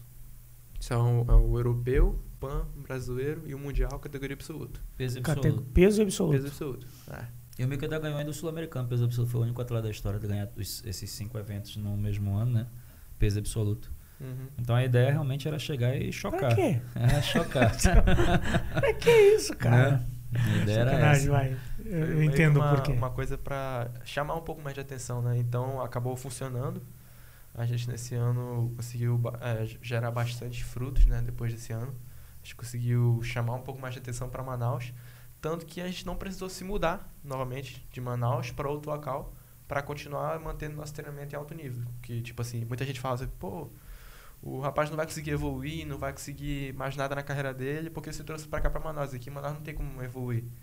Mas não, a gente conseguiu. Tanto que a gente teve dificuldade no europeu, a gente Uhum. teve bastante dificuldade. E até foi antes de eu lutar com faixa preta lá. é, a gente pegou e lutou. Aquela luta do faixa preta com você de faixa verde, é Sim, isso? A gente vai entrar mesmo. depois nessa luta aí, vai. A gente fez essa luta, logo após foi europeu. A gente teve bastante dificuldade, que a gente fez até vaquinha. Aí quando já foi pro PAN brasileiro e mundial já foi bem mais fácil, porque só nesse, nesse primeiro evento que a gente fez a gente conseguiu chamar bastante atenção. Aí quando foi pros outros eventos a gente já conseguiu mais ajuda, mais ajuda. É. E a gente terminou já o, o mundial bem, bem mais tranquilo, né? Uhum. Aí daí pra frente a gente começou a, a, a- Mirar degraus a- maiores, é, né? mirar coisas maiores já. Entendi. Legal. Eu, eu conheci o trabalho de vocês neste ano, neste ano aí que a gente está comentando, Mas assim, aquele, aquele esquema assim, ah, pô, o moleque ganhou de novo, pô, que legal, né? Tipo, mas era, era mais um moleque, né? Despontando, ganhando e tal. É, eu comecei a, a, a perceber mais nome, Mica Galvão, Melk, Diogo e tal, nessa fatídica luta aí com faixa preta lá, que você lutou com. Eu não lembro o nome do Leandro. Leandro. Como? Leandro Ronald. Esse, exatamente, Leandro Ronald lá, né? Uhum. É, como é que foi essa luta? Como é que foi essa história dessa luta? Se conta pra mim aí. Foi num evento de luta casada, né? Foi, Foi, na foi. Copa Pódio? É, Exato. É isso. Tá. O Leandro é um atleta bem duro de Manaus, né? Manauara também, né? É, Manauara Uhum, também. tá. É o atual campeão é, Manaus Open, São Paulo Open. Então, tipo assim, ele já. Era duro, né? Não, ele ganhou o brasileiro. São, Pa- Ganhou no São Paulo brasileiro. Open tinha campeão brasileiro e ele ganhou dos caras. Ele ganhou dos caras, né? Faixa preta do chave com mais de 20 atletas. Então, assim, não era qualquer um. As Era pessoas duro. acham. Cara duro, entendeu? E Eu lembro que na época veio o papo assim, disse, ah, mas pô, né, que faixa preta é esse, não sei o que e tal. E eu lembro Leandro- que, Leandro que ele era Leandro duro, cara. O Leandro, o Leandro ganhou vários, vários Opens. Nunca foi campeão mundial, Uhum. né? Mas ganhou vários Opens e dentro porque desses Opens campeão mundial cabe não. Tem poucos, né, É, cara? E Então, além tipo do que assim. tem que ter a situação do visto É, também. então, imagina. assim, mas o Leandro não era qualquer um. Ganhou Sim. brasileiro, é, é, sul-americano, é, São Paulo Open, mano. Ganhou vários Opens, né? E na verdade foi. Volta Mas de de novo. início não foi, como se diz, não foi a gente que tinha lançado o desafio, né? Pois era, então. Era, plano inicial era eu lutar com um rapaz da minha idade e da minha faixa. Que teve, teve uma votação da Copa Pod assim. Quem vai lutar contra a estrela australiana Kyle Mayotte? Se eu não me lembro, era- era Kyle. Era esse cara. Era esse era que era um, pra mim era lutar. um adversário lá. adversário lá que eu ainda ia entrar na votação. Eu pedi pra galera no Instagram pra me ajudar a votar, votar assim e conseguimos. Uhum. A gente entrou na votação de mais três, não, mais seis. Uhum. Aí cada um tinha que escolher. Aí eu era da Aliança nessa época e tinha mais outro rapaz, que era o Sorriso, se eu não me engano, o nome dele, que também era da Aliança. Só que ele era, era mais colado ali na câmera da cabeça. Aí Sim, o sim. Isaac pegou e escolheu ele. Aí um outro atleta escolheu outro atleta. Aí só sobrou o, o DJ Jackson pra escolher alguém. Aí eu, putz, agora? Não vou mais entrar no evento. Já era. Aí a gente pegou e deixou de lado. Aí tinha um, um americano lá, que era do, do Rodrigo Pinheiro, que agora atualmente tá na UJ, que é o, o Cole Abate. E Sim. A gente tinha uma amizade ali. E ele pegou e falou assim, pô DJ, volta no Mica aí, faz esse favor. Aí ele pegou Que e voltou legal, em mim. Então, cara. tipo assim, uma o coisa Cole, muito o Cole, inesperada. ele, ele treina nos Mendes, não treina? Hoje Ah, ele agora ele tá nos Mendes. Hoje ele está lá, né? É, Sim. antes ele era do Rodrigo Pinheiro, É. que Tá. é amazonense, Manauara. Sim. Uhum. E foi ele que indicou o Mika pra entrar no evento. Foi, é tipo assim, uma coisa muito inesperada. Eu nem, eu nem pensava se eu. A gente achou que já, já, já perdeu, não vai, já, não já, vai já lutar. não, não tinha mais. Eu, que isso? Aí pegou e. Porque quem tinha a voltou. possibilidade de votar não votou, que era o, o Isaac, o que era da Isaac. Aliança. Uhum. Né? Então disse, ah, não vai lutar mais. É, aí deu disso, aí ia fazer tipo um, um- um- um- uma luta entre os três ali pra decidir quem ia lutar. Aí o deu começa vai, começa vem, tudinho. Aí eu ia lutar com o rapaz. Só que aí o, o, o pai do rapaz, ele, por algum motivo. O velho sabe explicar melhor essa parte aí. É, na verdade, assim, é, é, como ele falou, o, o garoto era a estrela, do evento era ele, né? Era, era esse Caio Maioshi. Era um Uhum. garoto que tinha 14 para 15 anos de idade ali, ele era faixa verde e- Aham. e, ele fazia luta de MMA contra adultos, né? E aí, Caramba! É, fazia luta de MMA, ele é filho de faixa preta também, é um garoto duro. Garoto Uhum, duro. uhum. E aí o evento queria algum brasileiro para fazer uma luta internacional com ele, né? Mesma idade ali, mesma faixa. MMA é MMA, jiu-jitsu é jiu-jitsu. É, né? são duas coisas diferentes, né? Era de e- pano ainda, né? Era pano, então é, o evento queria essa luta. E aí a gente estava já, já em Manaus, o, o- a gente pediu, né? Através do, na época ele tinha 6 mil, 5 mil seguidores, mas foi o suficiente para colocar ele entre os três, como ele falou. Legal. Né? Aham. E aí, é, dentre esses três aí, os as votações e o DJ Jackson indicou o Mika. E aí ficou os três. Que legal. Só que o pessoal das internas já sabia da situação. Então, é, não sei como está hoje a situação do garoto, se ele está praticando ou não. Já tiraram o sorriso de fora, porque o sorriso é da aliança. Eles sabem que o bicho ia pegar pro lado dele. Sim, sim, sim. já tiraram ele de fora, né?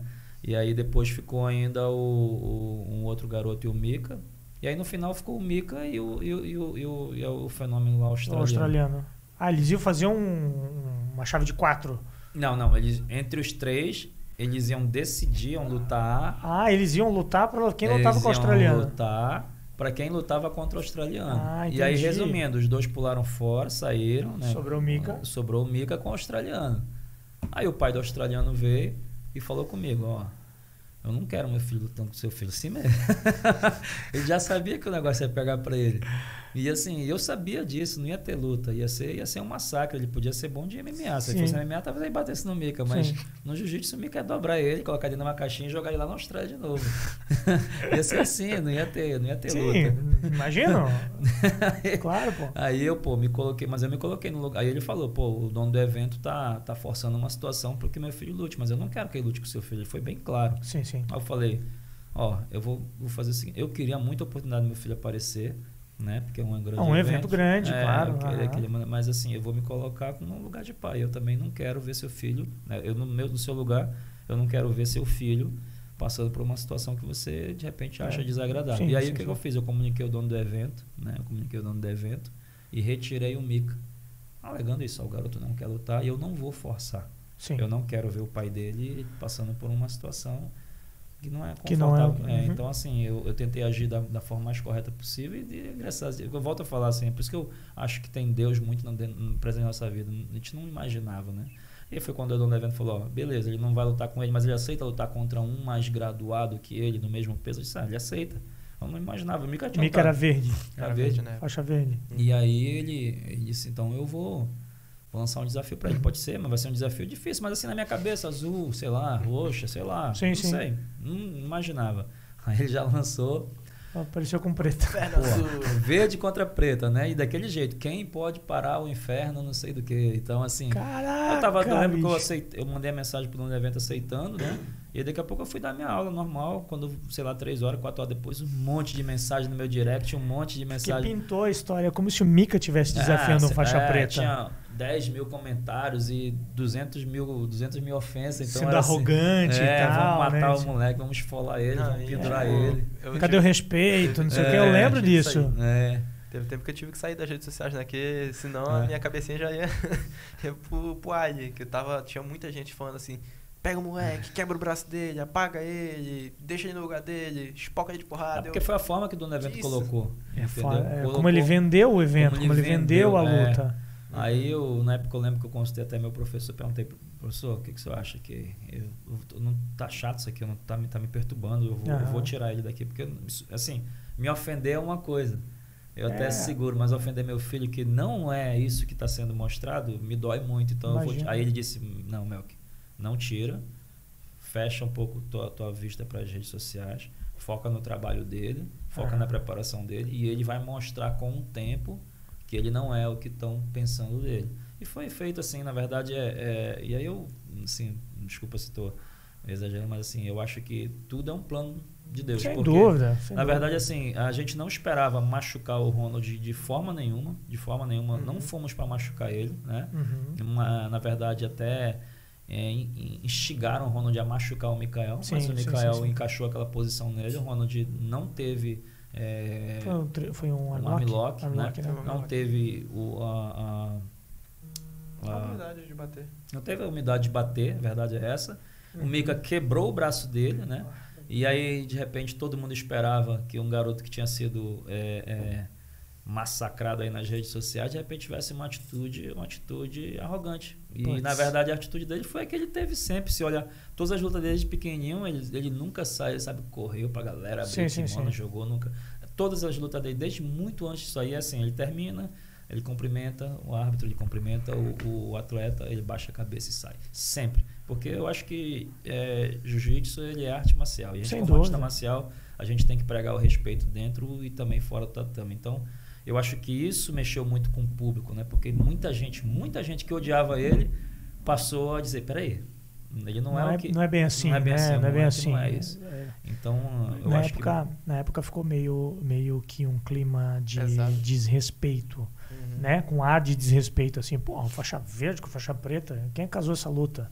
Né? E ainda foi vendido dessa história, né? Tipo assim, ah, faixa verde desafia qualquer que... um. Sim. Era assim o papo, né? Faixa verde que- desafia qualquer um no Brasil. É, e não era assim, não era. né? É, é que assim, ó, é, diferente de você ter certeza de que o teu aluno é bom e pode vencer qualquer um, que muito provável deve ser esse o, o, o, o, o sentimento e a forma com que diz, não, cara, meu aluno é bom e ele vence qualquer pessoa, ele tem condições de vencer qualquer pessoa. Né? Diferente do cara vender assim, né? Diz, não, meu, meu filho está aqui, ele bate qualquer um, pode botar qualquer um aqui que ele bate, desafio qualquer pessoa tá aqui e tal.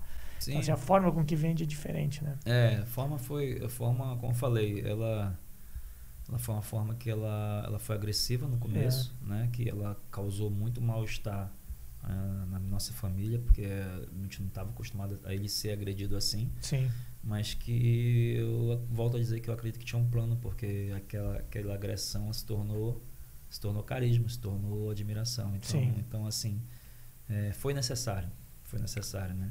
É. Eu acho que tudo foi bem feito. É, eu conheci, como eu disse, conheci naquela época e tal, e nessa luta aí, onde você venceu esse faixa preta aí, que aí eu disse assim, porra, caramba, quem é esse moleque, cara?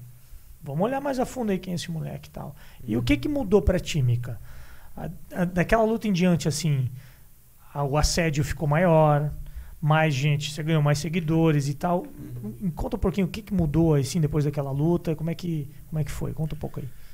Eu acho que pra mim, pra mim, na minha vida pessoal, na minha vida profissional, nada assim dentro de mim mudou, né? Porque eu acredito que a única coisa acho que mudou foi o pensamento das pessoas em relação a mim, Uhum. que porque assim, no momento que eu tava ali, eu não tinha pensamentos negativos, tipo assim, ah, tem que machucar o cara, não, não sei o quê, Uhum, não, tem que fazer isso, vou, vou agora vou pra torcida. Eu, pra mim não mudou nada, eu só continuei sendo a mesma pessoa que eu sempre fui. E muita gente, assim, pensava que eu era a pessoa que estava desafiando, né, o faixa preta. Então, Sim. foi uma coisa que realmente acabou surpreendendo o pessoal. E todo aquele ódio que estava focado em mim acabou se tornando o amor, né? As Uhum. pessoas, eu acredito que as pessoas que mais estavam comentando coisas assim pegaram e começaram a, a- a acompanhar um pouco mais o trabalho, começaram a, a- interagir um pouco mais. E eu, eu lembro até de, de nomes de pessoas assim que eu, eu vi comentário assim meio mordoso e depois de um tempo assim eu vi comentário assim, pô, moleque, parabéns, sou teu fã, sempre tenho admiração por você, então continua assim, eu pego e fico assim, ó, que Isso legal, te cara. motivou ainda mais? É, eu acredito que, tipo assim, cada vez que eu vejo pessoas que um dia estiveram do lado oposto, contra mim, Uhum. e depois se tornaram é, umas pessoas que me acompanham, assim, que têm admiração, eu acredito que eu vejo que eu vim na Terra não com um- uma missão de ser um atleta de alto nível, ou de uma, uma pessoa, assim, de, de ponta, mas eu, eu vi que eu vim com um propósito, que é o que eu sempre vejo, que eu começo com meu pai, com minha mãe, que é o propósito de discernir o exemplo, exemplo de, de bondade, exemplo de pessoa, assim, né, que eu vejo que às vezes os atletas esquecem, os artistas marciais esquecem, que a gente tem que distribuir exemplo de disciplina, exemplo de humildade, um exemplo de bondade, de justiça, assim, aquele senso de samurai realmente, né? Uhum, uhum. E é uma coisa que eu sempre fui doutrinado em casa a, a mostrar ao público, né? Então, para mim, nada mudou e continua sendo a mesma coisa. Que bom, cara. Eu vejo assim, a gente tá há algumas horas juntos, né? Aqui esse, esse dia eu vejo assim percepção pessoal, né? Eu vejo o respeito que você tem ao seu pai, a imagem que você tem ao seu pai, assim, a forma com que ele lida com você também. É um cara é, que te leva rigidamente, Uhum. mas ele entende que você é um cara que que tá que, que, que tem personalidade própria, que está prestes a alçar voos maiores ainda Uhum. e ele está te preparando para isso. Eu percebo que você consegue entender isso, sabe? Sim. E isso é bem legal, tá? Isso é um feedback bem positivo. Parabéns pela sua postura em relação a Obrigado. isso, tá? É, a gente, é, a- o, o jiu-jitsu por muitos anos careceu de bons exemplos Uhum. né, careceu de bons exemplos. A gente teve muitos eh, exemplos dentro do jiu-jitsu que, assim, foram importantes para aquele momento específico, mas hoje, se você for olhar, eles ainda estão parados naquele momento específico da, da linha do tempo, Uhum. entendeu? Sim, sim. Serviram apenas para aquele propósito, né? E a gente entendendo que a gente tem um propósito maior, que é além de você, além de sair na porrada e mostrar um bom jiu-jitsu e ganhar os campeonatos que você tem que ganhar e tal, você sabendo que você tem um legado para ser deixado e o legado não é só títulos, o legado é deixar exemplo, que é o, é o maior legado que a gente pode deixar, Uhum. é você sabendo disso é um ótimo caminho, sabe? Show de bola. Vamos lá, vamos, a gente falou da, da luta com faixa preta contra faixa verde, tal, já saímos então de Manaus lá do começo, do Mel que, que, que começou na polícia, já estamos aqui nessa luta. É, depois disso, a gente teve, eu vou falar de uma, de uma luta que eu lembro que foi uma luta onde você perdeu, que foi contra o russo. Uhum. Como é que foi essa luta? Como é que foi casada? Foi sem pano? O que, que aconteceu? Lembra? Fala um pouco aí dessa fatídica luta. Não, eu quero ver de ti, cara. Ah, de é você, eu quero ouvir você falando. Ele pode complementar, mas eu quero ver essa luta de você. Eu tenho uma, assim, as minhas informações são meio Não escapa não, rapaz. Minhas informações são meio que superficiais, né? Que eu sou, eu sou mais aquele tipo assim, eu luto, ele que... Foi chamado pra ele- lutar. Mica, tens é, uma luta, vai ser contra esse cara, vai. É assim que foi? Basicamente. É. É, tipo, para mim tinha sido uma, uma coisa meio espontânea, ali, uma coisa que surpresa, né? Foi um evento não- de luta casada foi a Copa Podium também? Foi. Foi. Foi, também. foi Uhum. também. Tá. Foi. Uhum. Acabou que eu tinha sido convidado, ia ser novamente contra o faixa preta, eu estava já de faixa roxa. Uhum. Pra mim, seria novamente mais uma luta contra um mais graduado. Então, já já já estava preparado assim, para fazer uma luta dura, né? E acabou que chegando um pouco mais próximo do evento, algumas coisas foram acontecendo, algumas ah, casualidades, assim, algumas coisas que foram acarretando de pouco a pouco a levar a minha pessoa a, a aquele momento, aquela Uhum. derrota. E eu acredito que tipo assim, tudo tem um motivo, né? Eu sempre, eu sempre, eu vejo que Deus sempre tem aquela, aquela mão dele, né? Ele, ou ele vai pegar a mão e vai subir, ou quando ele vê que você tá muito em cima, quando ele nada ele vai pegar e vai usar aquela mão para dar o tapa só na perna. pra ver Pra tamanho colocar no lugar, né, Pra bicho? colocar no lugar. Então, cada momento da minha vida assim eu vejo pai faz isso, né, cara? Ele, ele tem que Então- um, um pai, um pai ele, ele também tem que castigar seus filhos. É, também Ele acho. pega, ele, ele incentiva, ele dá as bênçãos tudo, mas no momento que ele vê que o filho dele tá saindo da, do, do caminho, ele tem que castigar, né? Vamos colocar, vamos, vamos, deixa, eu- deixa eu contar uma história aqui, rapidinho, antes do Mika terminar. Uma vez eu tava, tava conversando com o Mika e tal, não sei o que e tal. Daí eu peguei, passei uma mensagem pra ele, o Mika não respondeu. Um dia depois eu falei assim, pô, Mika, eu não sei o quê. Ele não respondeu. O dia que não respondeu, daí eu mandei mensagem pro Mel, que o Mel, que, pô, é, o Mika não tá me respondendo, o Mel que me mandou um áudio. Não, Jaime, que assim, ó. é, o Mika tá aqui e tá, tá tudo certo, mas ele tá de castigo agora, que ele tá sem celular, porque ele andou fazendo umas coisas que não, que não, não era o que eu queria e tal. Mel, que é um cara que tem que dar castigo, né? Tem que dar, não se comportou, tem que. Sacanagem, entreguei, né? Mas quem não passou por isso, cara? Na minha época não tinha celular, era TV, a gente não podia ver TV na época, ou não podia pode- sair na rua. Você não, vai, você não vai poder brincar na rua, vai É. ficar aqui dentro. Era tipo isso, né? Vai, continua. Então, tipo, como eu disse, o pai sempre tem, tem que saber o momento certo de castigar e aquele lá de cima não perdoa em nenhum momento. Ele não vai dar benção ou ele vai castigar. E eu acredito que aquele momento da minha vida eu tava meio que. Não, eu não, eu não, eu não digo assim. No público, pro público, assim, eu não, não digo que eu tava arrogante. Mas dentro de mim eu sentia uma autoconfiança excessiva, que acaba Uhum. sendo uma coisa muito ruim pro atleta se for levada de maneira errada, né? Autoconfiança eu acredito que seja muito bom pro momento da luta ali, para tudo, mas pra preparação a gente tem que ter o medo. Usar o medo, assim. Agora pergunta, pô, Mica, Você foi um medo? pouco displicente, você acha? Eu acredito que sim. Eu É? poderia ter, talvez, estudado um pouco mais o meu adversário. Eu poderia ter me empenhado um pouco mais no treinamento. O treinamento, eu acredito que eu fiz o treinamento da forma que eu, eu, eu faço normalmente. Só que eu não fiz um treinamento tão focado ali no, no meu adversário. Já que é uma pessoa, então eu poderia ter focado um pouco mais, né? E, além disso, como eu disse, eu poderia ter estudado ele mais. Acabou que aconteceu algumas coisas, por exemplo... é, não, não dando como desculpa, né? Mas antes da luta, eu, eu teve um momento assim que eu fiquei um pouco mal ali, mas perto ali do evento eu fiquei já consegui melhorar, então eu disse não, vou continuar, vou voltar normal. Teve coisas assim que aconteceram Uhum. é, que poderiam ter atrapalhado um pouco, mas nada que eu, eu possa dizer que foi uma desculpa. Não, aquele dia o atleta foi melhor e eu tive que tomar aquela lapada para aprender, né? Então, eu Cara, espero que eu tenha aprendido. assim, é, você, o lutador luta. Uhum. E o resultado da luta são dois. Ou você Perde ganha ou você ganha. perde, né? Aquele dia foi o dia do cara. Aquele dia foi o dia dele. Como inúmeras vezes foi o teu. Né? Então, Eu assim, vou, vou dar um ditado que o Dioguinho sempre fala quando ele, ele chega no treino. Hoje foi um dia, amanhã é outro. É. Pode ser o meu. É, meu irmão. É isso aí, né, meu? E aí, como é que foi aquela luta lá, meu? Conta aí. Ah, vida. eu acho assim, ele já falou, né? Eu acho que ele poderia ter se empenhado mais. Esse negócio aí do castigo, é lógico, o Mika ainda é um, ainda é um adolescente, mas é, ele, tem, ele tem um problema que a gente está tentando, já está amenizando e eu quero que ele, dentro de um futuro breve, ele perceba que isso não, não ajuda em nada porque ele quer se tornar. Que é problema com o jogo, né? É um problema com o Joguinho? jogo. Joguinho no jogo. celular? Então, assim, a gente, quando a gente Tô está cortando, tentando tô dar um, cortando, de pouco a pouco. quando a gente tá tentando dar um passo O que, que tu mais- joga? Eu, eu gosto muito de jogo de tiro, mas só. Jogo de tiro, jogo de. de... Que tira? CS? Ah, não, Não? Meu, minha parada é mais é, jovial. Ah, É Call of Duty, é ah entendi. mais, mais emoção ali. Só que acaba que tem, tem momento assim que realmente eu preciso dar uma parada. É, mas tem e limite às vezes tudo, eu pego né? assim a minha mãe, Mica, vai fazer isso. Só terminar essa daqui. Mica, oi. Ah, Mica, eu não passo na Ah. frente, eu vou perder. Aí não tem, né, meu? É, não dá. Aí É, não não dá, aí não dá, bicho. Aí não dá, aí não... Tipo, o atleta Me ajuda a te ajudar, cara. Aí, bicho. É, então não a adianta. parte de jogo é um negócio que ele, ele joga, joga final de semana, mas quando, tipo assim, o final de semana dele ele quer jogar sem parar.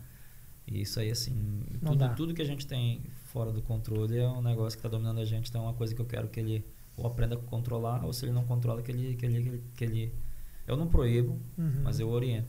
Né? Então, assim, é, esse é um ponto, né? Outro ponto também, o erro também foi meu, a luta foi mal casada.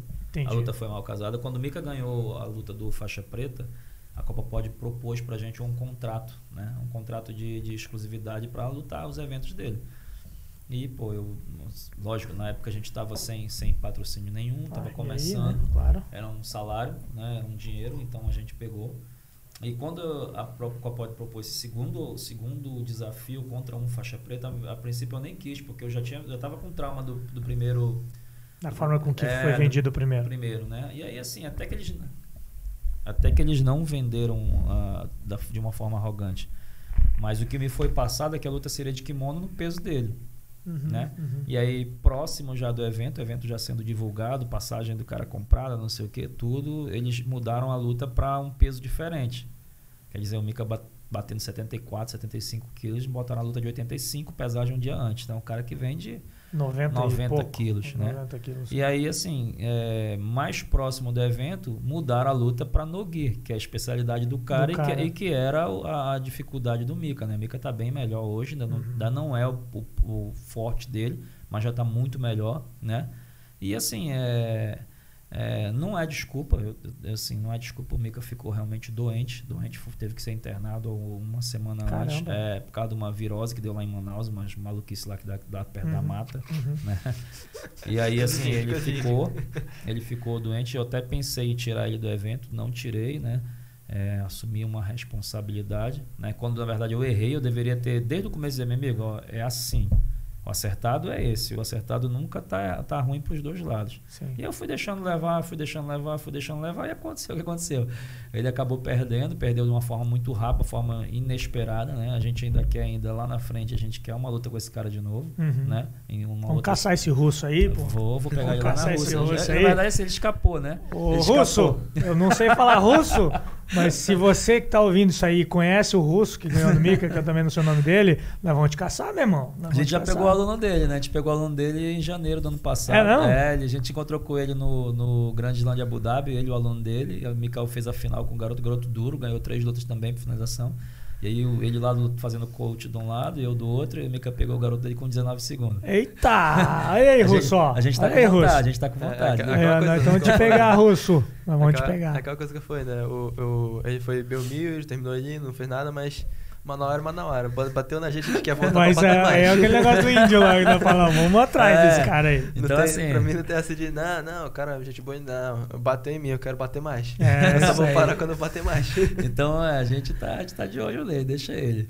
Só, Deixa o Mika crer. chegar na preta, a gente vai, vai atrás desse Vamos cara lá no- atrás, e bater lá na Rússia nele. Vamos, vamos atrás desse cara aí. Mas enfim, eu não, eu, não- eu, eu errei. O erro maior foi meu. Ele, eu achei que ele podia ter feito um pouco melhor essa preparação, mas é. é Faz parte, cara. Faz É, parte. Faz parte porque você Velhinho- aprendeu agora com isso, entendeu? O É... velhinho é muito é, é amigo, velho. Ele, ele, ele pensa muito na pessoa do outro lado. Ele, tipo assim, ele, ele olha. Tá bom pra você? Tá mediano pra mim? Tá perfeito. Ele, ele vai pensando sempre no Entendi. melhor da pessoa. Aí acaba que ele, não, tá levando aqui, tá levando isso aqui, isso aqui, tá bom.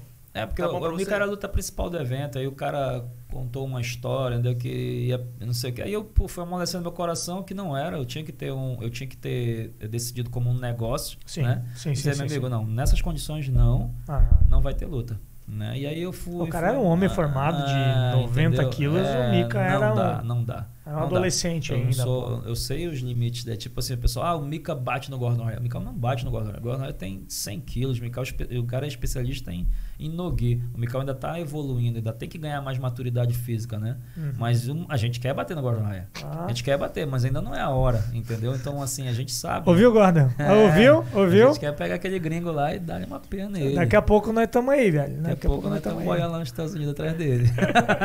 E olha que eles vão mesmo, bicho. Eles vão mesmo, cara. A gente é índio, o índio é brabo, então deixa ele. Né? de Mas bola. então assim, eu, eu- eu não sou maluco, eu sei do que é o que, o que ele pode e o que ele não consegue fazer. Né? Mas aí por conta dessa realmente, como ele falou, da amizade. Tanto é que hoje, assim, depois disso aí eu, eu, eu encerrei o contrato, né? Uhum. Até tinha mais um tempo, eu disse, ó, você não cumpriu, não era isso, encerrei o contrato, acabou, né?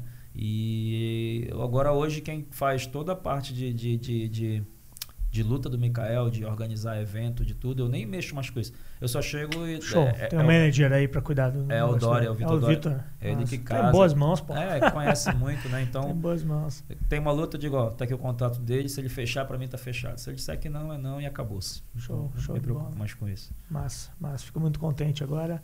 Tá bem encaminhado, o garoto. É, E agora? E aí? É, Agora, então a gente já falou, da, falou do russo e tal.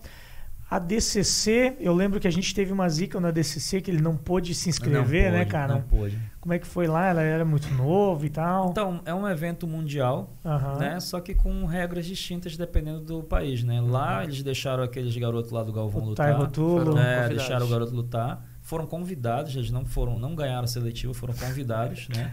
É um, um baita de um, de um Sim, é, né? é business, né, cara? Um business, é né, business, né, Panelinha, cara? panelinha. não pode falar. Ó, não, não É fala vida assim, de- porque senão os caras não te convidam, cara. Assim, ó, o pessoal da DCC, e aí? Estamos esperando o convite aqui, cara. DCC 2021 2021. ou não, 2022? 2000, 2000, acho que 2022 foi. 2022, né? 2022. A DCC 2022 vai estar com 19. É isso? É, de 18 para 19. 18 para 19, e aí? Aí, ó. Nós queremos o Gordon Ryan. Gordon Então. Ryan. Então ele, ele acabou que não deixaram de lutar a seletiva que teve em São Paulo, né? Aham. E aí não foi, né? A gente queria realmente. E assim, como eu falei, né? Eu acho que tudo tá no tempo de Deus. Se de repente ele não foi porque ele não, não tava Não era para ser e é. tal. É, cara, a gente Então, já a gente teve vários exemplos aqui da nossa conversa que teve que teve dedo de Deus ali dizendo o seguinte: agora, garoto, segura um pouquinho. É. Agora isso aqui você vai passar por essa aprovação aqui primeiro Sim. antes de você alcançar isso. Uhum. Tem dedo de Deus, tem o tempo É, cara, dele para tudo. Deus, Deus só dá a, a- ao seu filho o fardo que ele sai carregar. Amém. É isso aí. é verdade, cara. Com toda, com toda certeza. Gente, porra, foi animal o papo. Muito obrigado mesmo. Ficou, agradece. ficou emocionado em ter vocês aqui, cara. Obrigado, amigo. Legal demais. É... Que, que, eu ia, que, que eu ia dizer? Ah, você que ainda não é inscrito no canal, se inscreve aí no canal agora. Depois desse bate-papo, você tem que se inscrever, né? Conhece o nosso Seja Membro ali embaixo também. Vem conhecer todos os benefícios que a gente pode oferecer para você. A gente não podia deixar de, de falar do nosso patrocinador, né, Mica? Olha só, tem o mesmo patrocinador do Mica, rapaz. Acho que, acho que, rapaz. Acho que, acho que. Storm Strong. É, se você quiser kimono e tudo mais lá, vai no site da Storm Strong. Usa o cupom de desconto Muito Mais Ação Jiu-Jitsu. Ou muito, muito Mais Ação Jiu-Jitsu. Não, Muito Mais Ação JJ. É esse o cupom de desconto. Não posso esquecer. Tem, peraí, deixa eu lembrar com o código. Eita! É, Mica, qual que é o teu código lá? Não precisa falar. Não, sacanagem, falei.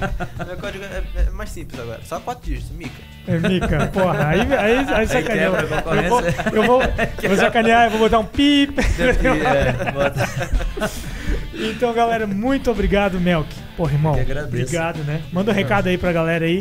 Manda Pessoal, recado aí. vamos lá, não deixe de se inscrever no canal, acompanha aí, que eu tava conversando aí com o Jaime, né? Eu aprendo bastante aqui nesse canal, um canal super, com sempre um conteúdo que vai agregar aí na carreira de vocês, então é isso aí. Comenta, curte e se inscreve no canal. Só manda um recado aí, Mica.